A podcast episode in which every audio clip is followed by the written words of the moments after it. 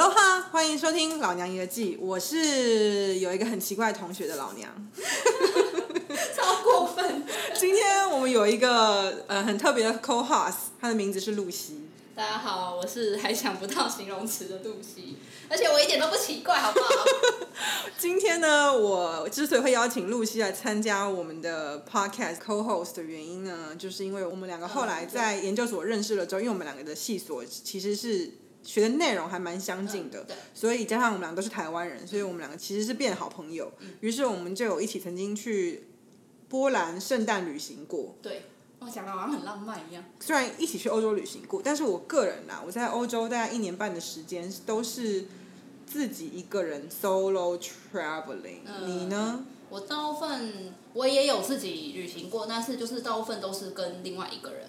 嗯就不一定，就是看看当下是什么朋友要去，就有点类似开团跟团的观念，就有朋友要去哪里，我觉得说，哎、那我可不可以跟我跟你一起去什么之类的。哦，所以通常是两个人，然后另外一个人不一定。所以我觉得露西都是两个人，而老娘 always 都是 solo traveling 一个人单独旅行的状态，就会造成我们两个搭讪经验截然有本质上截然不同的地方。嗯对，就我现在立刻可以这样啪就立刻想到，还蛮多被怪人搭讪的经验。你呢？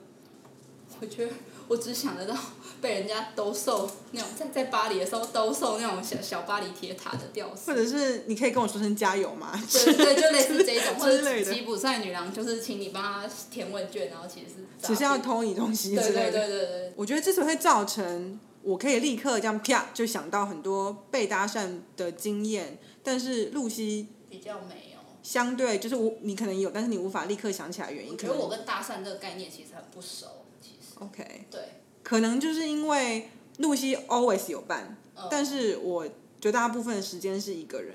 你想想看，你如果是一个要搭讪路人的人的话，有伴的人跟没有伴的人攻略。攻略难度可能就就差蛮多的。但是在台湾的时候，至少我是这样啊，应该说我没朋友，所以不管在欧洲还是台湾都是这样。你都是自己一个人。对，我在我在台湾也是自己一个人，但是你在台湾，我在台湾其实也不一定，有时候会自己，但是就自己一个人的时间好像啊，其实也不一定哎。但是但是因为毕竟在台湾长大，所以在台湾那个叫什么母数比较长、比较比较多的话，那个嗯分数就比较就是以比例上来讲，搭讪的几率比较高。我现在仔细想的话，我觉得台湾比较容易想到，虽然其实也不多。在台湾我们两个是比较容易，我们两个都比较容易是一个人的状态，所以你在台湾被搭讪的经验比较多吗？你邀我来讲这个主题的时候，我其实那时候脑袋里明确想到的一个可以清楚为，就连我这种跟搭讪都很不熟的人都知道他算是搭讪，应该就是去参加就业博览会的时候遇到那个，就那时候还在找工作，然后他是一个外商公司。给外商公司去的一个就业博览会，哎 还是你贴给我，谢谢你哦，给我这个被搭讪的机会。但是并没有找到工作。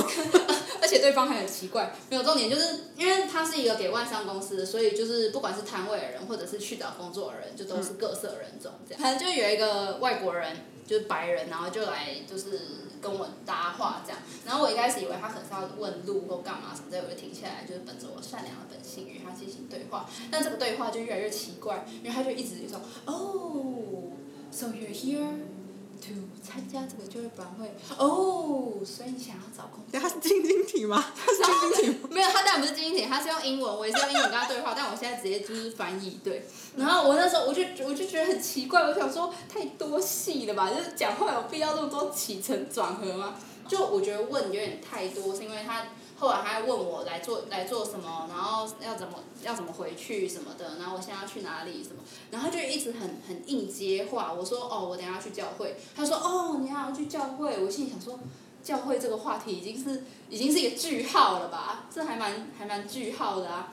但是，就就我觉得我已经据点他了，但他也就是说，哦，我也想要去一些教会，你可以推荐我一些教会吗？然后我就超问号的，然后但我当下觉得我真是机智无比，我就说哦，但是教会也有分很多很多种，他们他们各自不同教派相信的东西也都不一样，我相信你可以找到更适合你的，加油！然后我就离开了，所以你有逃脱成功？算是有，我就说有追来吗？算是没有，但是他有问说能不能加 IG 加什么加什么，哦。然后我就说哦我没有在用这些东西，我就说你要你要 email 的话我是可以留啊，然后我 email 就根本没在用。好，你算这样算是还蛮蛮蛮聪明的哎。对啊，好，是不是是不是很问号？这蛮蛮迷的，很神秘，很神秘。对对，那那你但这这应该算搭讪吧？我觉得算吧，虽然难以定义他到底是为了什么而搭讪你，但是对，而且他手有点就是他是很很摸我的 touchy 吗？摸摸来摸去吧，哦哇，这我觉得这应该是搭讪。我觉得是。OK 好因。为因为一开始我还没有，就我是一个很迟钝的人，所以一开始我还没有没有特别觉得这样，但是后来我就觉得，呃，好像摸有点多，可以不要摸我的手吗？那从你刚刚讲的那一段，就是你无法定义他是不是算不算搭讪这件事，我觉得我们可以再继续展超展开我们今天所有的搭讪 诡异故事之前，我们可以来稍微定义一下，你觉得搭讪在我们这一集里面你会怎么定义它？就我觉得，我觉得那个我去就业博览会遇到的那个就是男生，那白人会很明确知道那是搭讪。一个是因为他要很多资讯，感觉很努力，一直要把话题往下延伸，就感觉很像想要跟你就是去哪里的感觉，就有一种有目的性的一种。所以我们今天说的搭讪，就是目的性比较偏向儿女情长一点。对啊，因为毕竟不是来传教或卖安利啊。就是他如果想要问路，他如果是真心的想要问路的话，那我们也不会把他算进搭讪对，就是他也不是说解决当下的求助的一个状况，而是他有就是非必要的一个必要、非必要的一个目的性的接触。他有一个用英文讲是什么 romantic purpose，我不知 Yeah, 道我不知道这个东西要怎么翻译，浪漫的目的吗？但我觉得用浪漫好像也不是，就是儿女情长的目的。总而言之，对儿女情长的目的。嗯，对。露西刚刚的例子是真的蛮可怕，但我有另外一个跟你还蛮像的例子，我我想强烈怀疑，搞不好是同一个人。天哪！这故事发生在我大学的时候，有一次我去我们大学的戏馆办完事，从戏馆里面走出来的时候，那个人就迎面而来，然后叫住我，因为他很明显是一个是一个外国人，就是他的长相不是不是亚洲人的样子，所以我就想说他可能是需要帮助吧，所以我就被被他叫了，我就停下来。那个时候他就很随机的指了一下旁边的海报，说这个是在讲什么。其实现在回想起来，好会就地取材、哦。对，我觉得他真的是 还还还蛮还蛮尴尬的。总而言之，我就念了上面的汉字，跟他讲说这个是在讲什么之后，然后还帮他用英文翻译。他就拿出了他的学生证，试图证明他是我们学校的人，跟我说，因为他觉得他之后可能会有常常需要在这个学这所学校里面需要帮助的地方，哦，所以请问我能不能跟他加脸书？但因为他当时拿着学生证的动作非常奇怪，他的大他的大拇指会遮住学生证上面的照片。我觉得他的拿的动作太奇怪了，所以我就有一点点故意，我就把他的，我就手也去接他的学生证，然后故意要把他扯过来，想要把他，就是想要把他的照片露出来，从他的大拇指上面抽出来的感觉。就你想看到他的照片上的脸。对，我想要确认是他本人。拉开来之后，也确实是他本人。学生证上面的资讯就是是一个他的系所不会出现在我们那栋系馆里面的、的科系，整个他会出现那边就是整个是一件很奇怪的人状况。家搞不好迷路啊。但大学长像迷宫一样。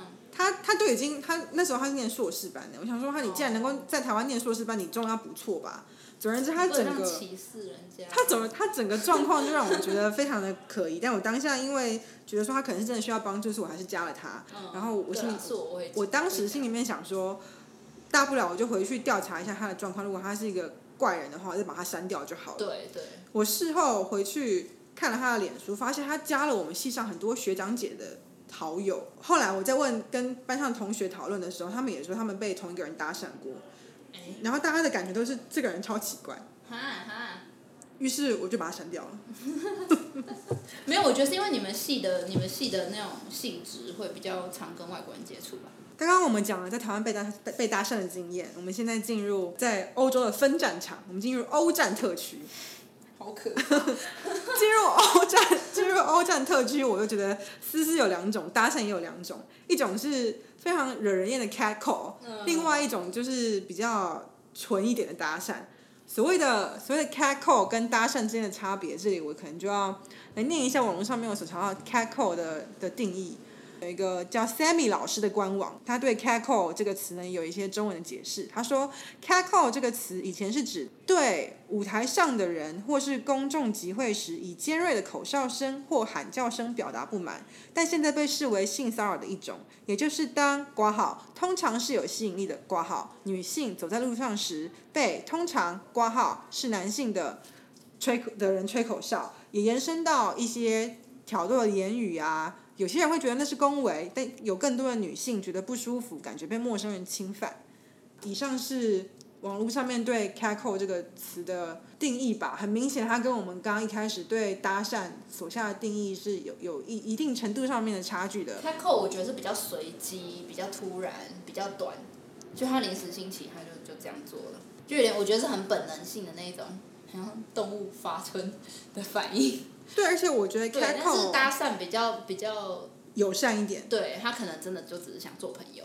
，“catcall” 很明显就是本质上基本上是性骚扰。对，可是搭讪他极有可能是真的想要认识你吗？嗯，对，我觉得 catcall 比较本能一点。嗯，搭讪比较社交对对，catcall 比较性冲动。对对对对对对对对对对，就是这种感觉。那你有被性冲动过吗？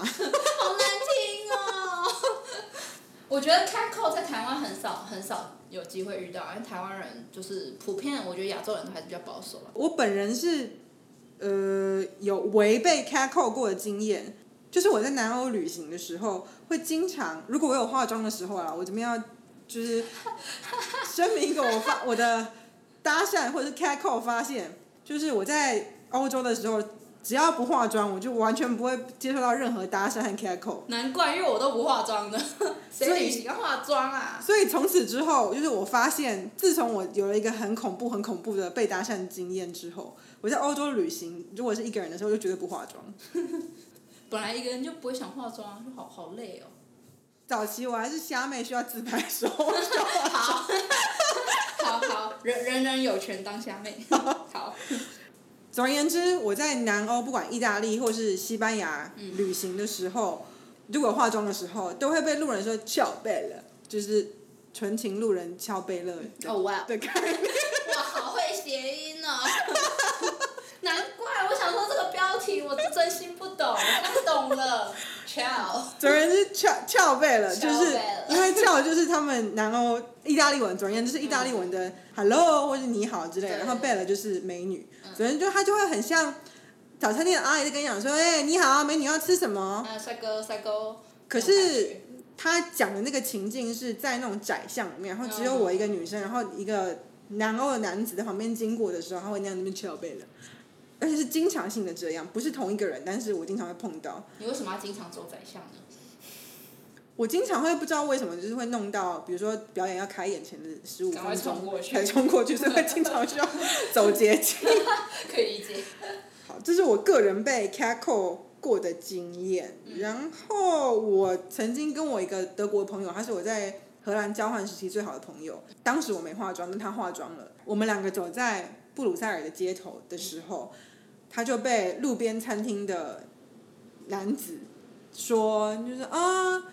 美女，你的那个红唇很正哦，可以来给我啵一个吗？之类的。好莫名哦。他刚刚那些一一切是用英英英英文讲的啦，但就听起来真是超级无敌不舒服，超怪的。超级无敌不舒服。怪的。我我也曾经在网络上面看过一些 catcall 的影片，是真的极极恶心，是他会用那个喵那个猫的声音叫你，然后我现在觉得我就算遇到，我应该也会觉得是真正的猫，然后就直接略过，我想说，哎、这里这里流浪动物好多，就直接离开。我觉得有个文化差异啦。有有一个文化差异，但我觉得某种程度上，你能够忽视那个 catcall 也是一种幸福。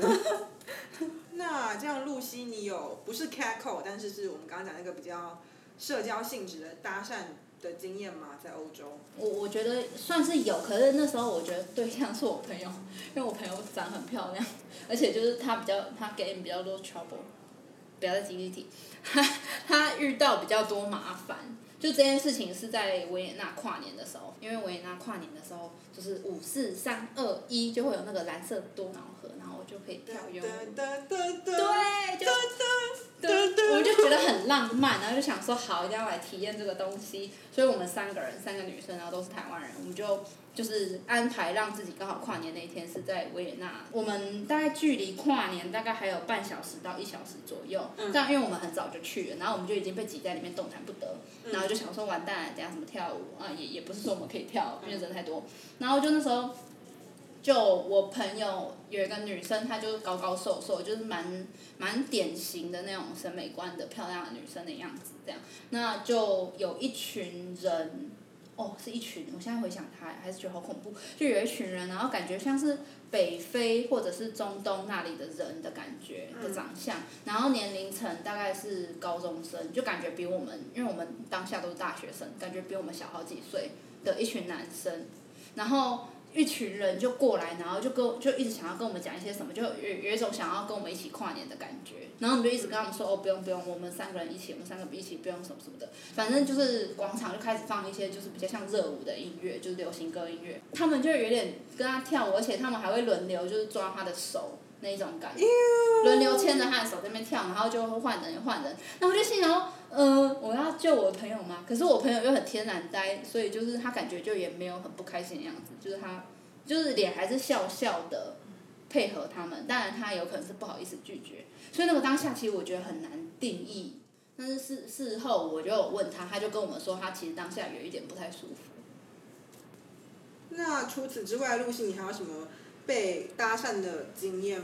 吗？在欧洲。那时候其实是因为我们在意大利已经玩了好一段时间，然后不知道为什么在意大利玩的时候就觉得意大利的人都蛮强的，然后玩久了，为了让自己不要生气，你自己也会调整心态，变得有一点强。所以那时候其实我当下并没有到非常不舒服，但是就还是一个很很迷的经验。就那时候我跟我朋友一起去参加，不是去参加，我们一起去看一个美术馆，它是一个。小小的一个混凝土建筑，然后大概两三层楼高，也没有人在前面卖票，也没有人在前面管，就什么都没有，就是莫名其妙走到一个开开的一个建筑物，然后里面墙上挂很多画，然后就进去看，怎么感觉像一个陷阱？看一看，然后就看一看，就什么人也都没有，然后就就走出来的时候呢，才发现只有一个出口，然后在出口的地方就又站了一群高中生，为什么老是遇到奇怪的意大利高中生？然后那群意大利高中生就就问我们说：“哦，你们是第一次来吗？什么的？然后可不可以跟他们一起拍照啊？”然后就很莫名的跟他们拍照，然后又对话一下，然后后来才离开这样。到某个点的时候，我一开始其实也都觉得还好。到某个点的时候，我突然有个念头出现，就想说，他们虽然看起来就是小孩子，就高中生，可是他们人比我多。嗯。对，就我突然意识到这件事情，就我们只有两个女生，然后他们人比我们多。就如果他们真的想干嘛的话，我们其实因为那个建筑物就有点小偏远。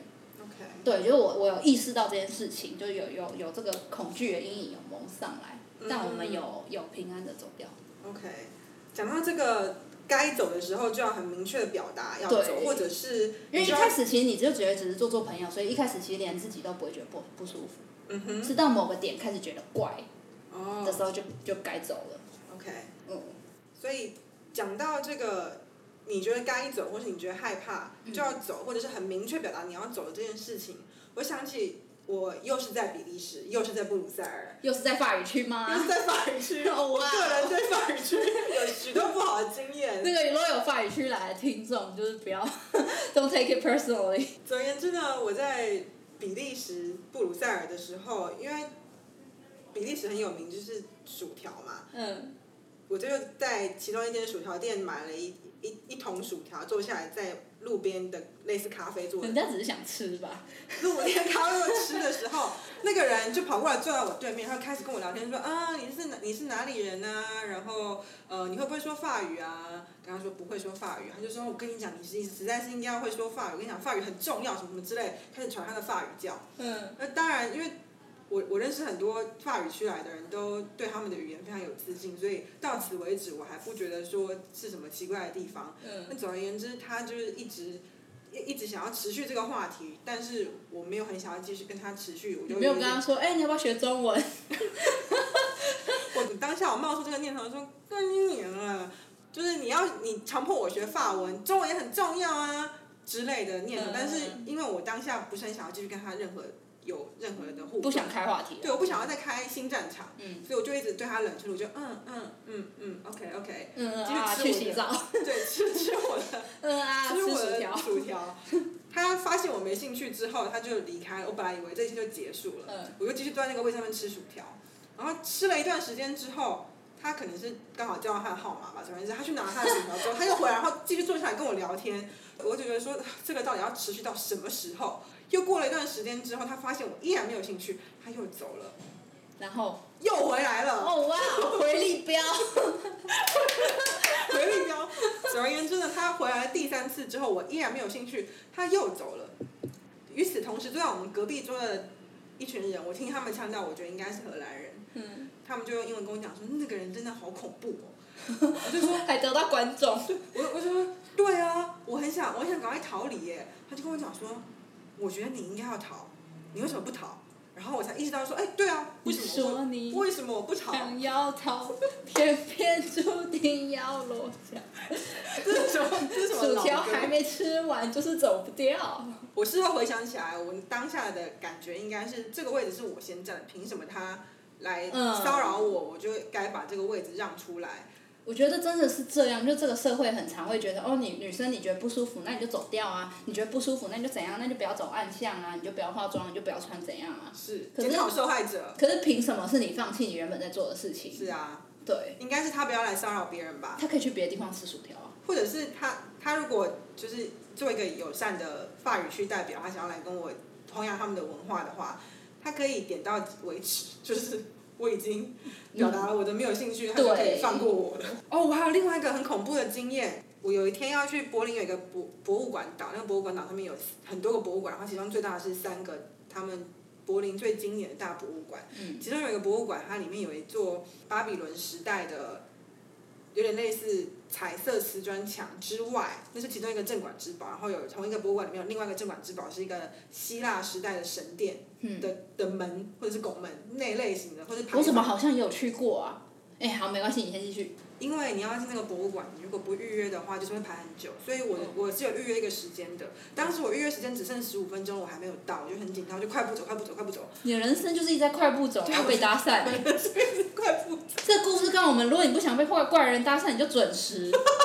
对，这是一个 到底个重要的点。其实是 punctuality 的问题，是。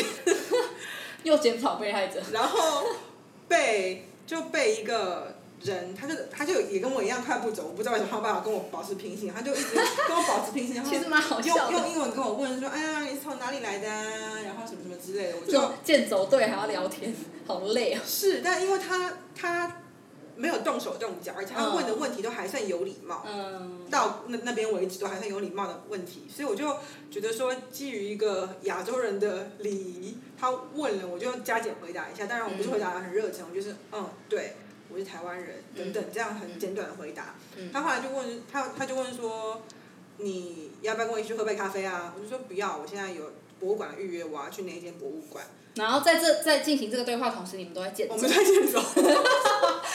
好，你继续。我就跟他说我要去那个博物馆，我的预约时间快要到了。嗯。他就突然很警觉的脸脸色一变，李组长眉头一皱，就跟我说：“你要去那个博物馆干嘛？”我 就说我要去看那个很有名的巴比伦瓷砖墙，嗯。还有很有名的那个神殿的拱门。讲好 detail 哦，啊，这些东西的就是英文名字你都记得哦，当下当下，因为我前天才在那个查资料。才在网站上面查资料过。他就跟我说：“你非常幸运，嗯现在那个希腊神殿的拱门是不展出的状态。”我就说：“这样应该是不幸运吧？为什么你会说这样很幸运？”他就跟我说：“你不知道那个那个神殿的拱门，嗯就是撒旦的王座。哦哇！就是说这是撒旦，王哦！这是撒旦的王座。然后我就露出一副你写公撒小的表情。他看我不相信，他还继续讲。好特别他哦。就说：“你知道为什么梅克尔要选择住在那个博物馆的正对面吗？就是因为她是撒旦的女人，她是撒旦，她她是撒旦的传人，她要她要在她的家里面正对那个神殿。我告诉你，他的那个方位就是在那个神殿的正正前方，他要接受撒旦的指令。哇哦，好好笑哦。我听到我真的觉得，Oh my god！我真的不能跟他去喝咖啡。我如果跟他去喝咖啡，我已经应该就是会被绑去做什么邪教的仪式之类的吧。”好奇怪哦，还有没有洒你圣水啊？之之类的，我就跟他讲说啊，不用不用，我的预约时间快到，然后就更加加快脚步的离开。他，嗯。但你就已经在健走了，你还要再加快脚步，就开始跑步了我觉。得我蛮厉害，我觉得应该求生本能。但我觉得比较呃幸运，或者是说那个人也还算上道的是，他听到我很正式的拒绝他之后，他就 OK 拜，然后他就掉头走了。哦，那还好。所以就就还像至少没有缠着缠着你。呃，虽然怪归怪，然后恐怖归恐怖，但也没有其实蛮猎奇的哎。蛮猎奇的。这很适合在玩那种就是 Never have I ever 的时候讲出来，Never have I ever 被邪教徒传教，Yes I have，你就可以用，超荒谬的啦。我有另外一个，就这么多这么多被怪人搭讪的经验里面，唯一有一个会让我觉得相对舒适的经验是，呃，我在荷兰交换的时候，有一次去阿姆斯特丹参加他们当地的那种免费步行导览的旅行，嗯。就是他们是小费制，他们不收导览的钱，你只要在导览整个导览结束之后，你付导游一笔你认为适当的金额的小费，你就可以参加那个活动。就是那种 free walking tour，对，free 每个 walking 城市 tour 都会有的。是嗯的活动。那参加的过程当中，那一个导游就说他成长的过程是在印尼，因哦，为他是荷兰人嘛，然后印尼以前是荷兰的殖民地，嗯。所以他跟他的爸妈，他爸妈是留在印尼的荷兰人。嗯。那他出生是在印尼，长大也是在印尼，他是后来才回到荷兰，嗯。所以他对亚洲的文化有相对比较多的认知，嗯。或者是比较多认识等等。嗯。他在整个导览的过程当中，他也就是带了很多，不管是二战的故事也好，或者是一些亚亚洲经验也好，我就觉得这个人他的讲话的内容还蛮有趣的。嗯加上我以前也曾经做过类似 free walking tour 的导游，所以在整个导览的过程中，我知道如果观众不给一点回应的话，导游其实蛮尴尬，很像在唱独角戏。嗯所以他在导览的过程中，我都会，如果我内心有感觉，比如说他讲很感很感人，或者是他讲很有趣的时候，我会会给反应，比如说就是泛个泪之类吗？泛个泪，或者是哭，或者是笑一下等等。然后到最后在给小费的环节的时候，嗯避免尴尬，我都会称赞一下导游说啊你讲得很好啊，或是什么之类的。嗯当下我选择的是跟他讲说，啊我也是，呃，我以前也做过这个类型的 free walking tour 的导游，然后所以我就是觉得你今天讲的真的还蛮不错的。当下本来是决定说好，我给他给他完小费，然后讲完这一些就是就要走了。半场面话、半真心话的话，我就要走了。但嗯当下我把他小就是钞票拿在手里面，小费要给出去的时候，因为手会跟手接触嘛，当他就是手又握了稍微久了，然后又紧了一点，之后拿出了他的名片，跟我讲说，就上面是我的电话，那就是 tour guide to tour guide，导游对导游，如果你、就是如果你有兴趣的话，你可以打电话给我，我们可以约出去喝一杯，然后聊一下嗯。导游这件事情。嗯。那我觉得这个经验，其实我有点难定义，他到底是真心想要跟我导游对导游的经验分享，还是像我们刚刚讲的搭讪型的儿女情长。我觉得一半一半，对，我也其实我其实我的判断应该也是这样。因因为就他算是，因为至少你们是兴趣相符，能力相符，所以他会觉得以做朋友的 potential 来讲，你们是有潜潜力做成为朋友的。这所有的搭讪经验当中，嗯不管是在台湾还是在欧洲，我觉得那一个搭讪经验是我所有的经验里面相对舒适的，嗯，因为他是蛮自然。他他对他第一是他整个发展的过程是自然，他没有动手动脚，他也没有嗯太 pushy，、对他而且重点是他把那个要不要继续联络那个选择权给我，对对对对，主主控权给你，对他把主控权给我，而不是说你可不可以给我你的联络资讯。然后不给就不让你走什么之类，或对者拉住你之类的。对对对对对。所以这一个经验，我觉得算是相对正面的。讲了这么多，大家可能一开始刚看到这一集的标题的时候，如果你是所谓的标题党，你内心可能会兴起一股不爽的感受，觉得说，嗯，这两个死台女在炫耀他们两个在欧洲过得多好，或是有多么受欢迎。嗯可是其实你听了内容就会知道，我们并不是这个意思。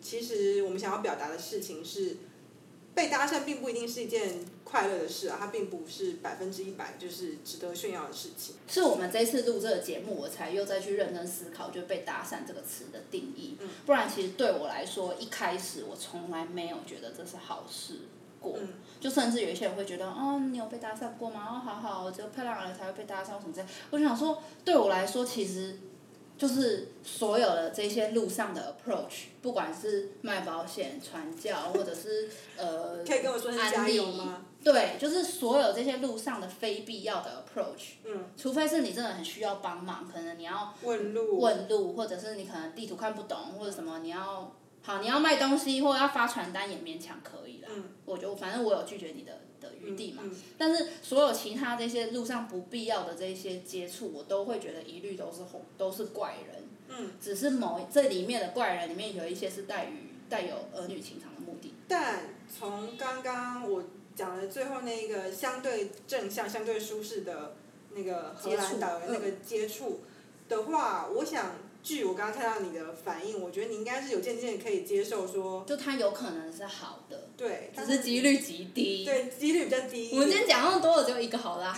搭讪这件事要变成一个让别人感觉到很抗拒，或者是感觉到是被骚扰，或者是另外一条路是让别人觉得说很舒适，不管最后有没有成，但至少不会让对方讨厌的事情的症结点是所谓的尊重吧。嗯。就是你有没有？就听起来很老梗，但就是，就是你有没有把主控权，你有没有把选择留给对方？对，就是你有没有留选择给别人？嗯。我觉得我中文不好，要留选择给对方，把 选择留给，好烦啊。就是这种感觉。是，所以我们今天就是要用一个很劝世、很劝世、很老梗的结结局收尾，请大家日后在搭讪别人的时候要。其实我觉得蛮积极的，就教大家怎么搭讪别人，不要让对方讨厌。是啊，就是不要动手动脚，然后也不要人家。就是你要 get a hint，人家如果表现出人家不喜欢的样子的话，你就放你就放人家走吧。对，读空气。是。要会读空气。然后把选择留给别人。对，嗯。好。那我们这集好正向哦。对啊，可能是因为我在吧，就有祝福。OK，好，好，非常感谢我们今天有祝福的好莫名哦，又让我想到那个撒旦的王座。梅克尔，梅克尔，好害怕哦！好啦，那我们下一集应该是两周后会上架，请大家密切锁定《老年日记》，拜拜。